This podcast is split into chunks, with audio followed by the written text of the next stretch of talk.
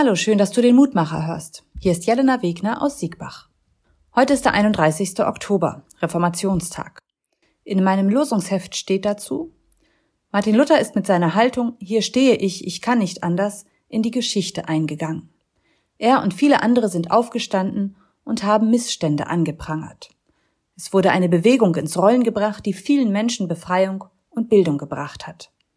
Passend dazu die Losung aus Jeremia 22, Vers 3 schafft Recht und Gerechtigkeit, helft den Menschen, die beraubt und unterdrückt werden. Den Ausländern, Waisen und Witwen tut keine Gewalt an und nutzt sie nicht aus. Das sind Worte, die Jeremia vor dem Palast kundtun soll. Es sind Gottes Worte. Zwei Verse weiter heißt es dazu aber auch, gehorcht ihr diesen Worten nicht, wird dieser Palast zu einem Trümmerhaufen werden. Gott liebt sein Volk und die Menschen, die zu ihm gehören, aber seine Liebe geht letztlich viel weiter. Sie umfasst Gerechtigkeit für alle Menschen. Wenn ich auf heute schaue, dann sehe ich nicht nur die Missstände im eigenen Land. Ich weiß, was gerade im Iran passiert. Ich weiß um die Menschenrechtsverletzungen in Katar. Ich weiß, dass es nicht nur in der Ukraine Krieg gibt, sondern seit vielen Jahren bewaffnete Konflikte ausgetragen werden in etlichen Ländern dieser Erde. Und dazu kommen andere Nöte wie Hunger und Naturkatastrophen. Mir zeigt der heutige Tag, was für ein großes Glück ich habe, dass ich hier in Deutschland geboren wurde, wo weder Krieg noch Hunger herrscht. Und deshalb sehe ich meine Aufgabe und unsere Aufgabe darin, für Recht und Gerechtigkeit zu sorgen und dafür aufzustehen.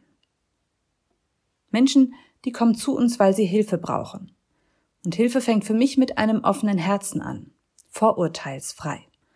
Und dann geht die Hilfe weiter. Eine geht vielleicht auf die Straße und macht auf Missstände aufmerksam, ein anderer engagiert sich im Bereich der Geflüchteten und wieder eine betet täglich für diejenigen, die ohne Heimat sind. Gelebte Nächstenliebe.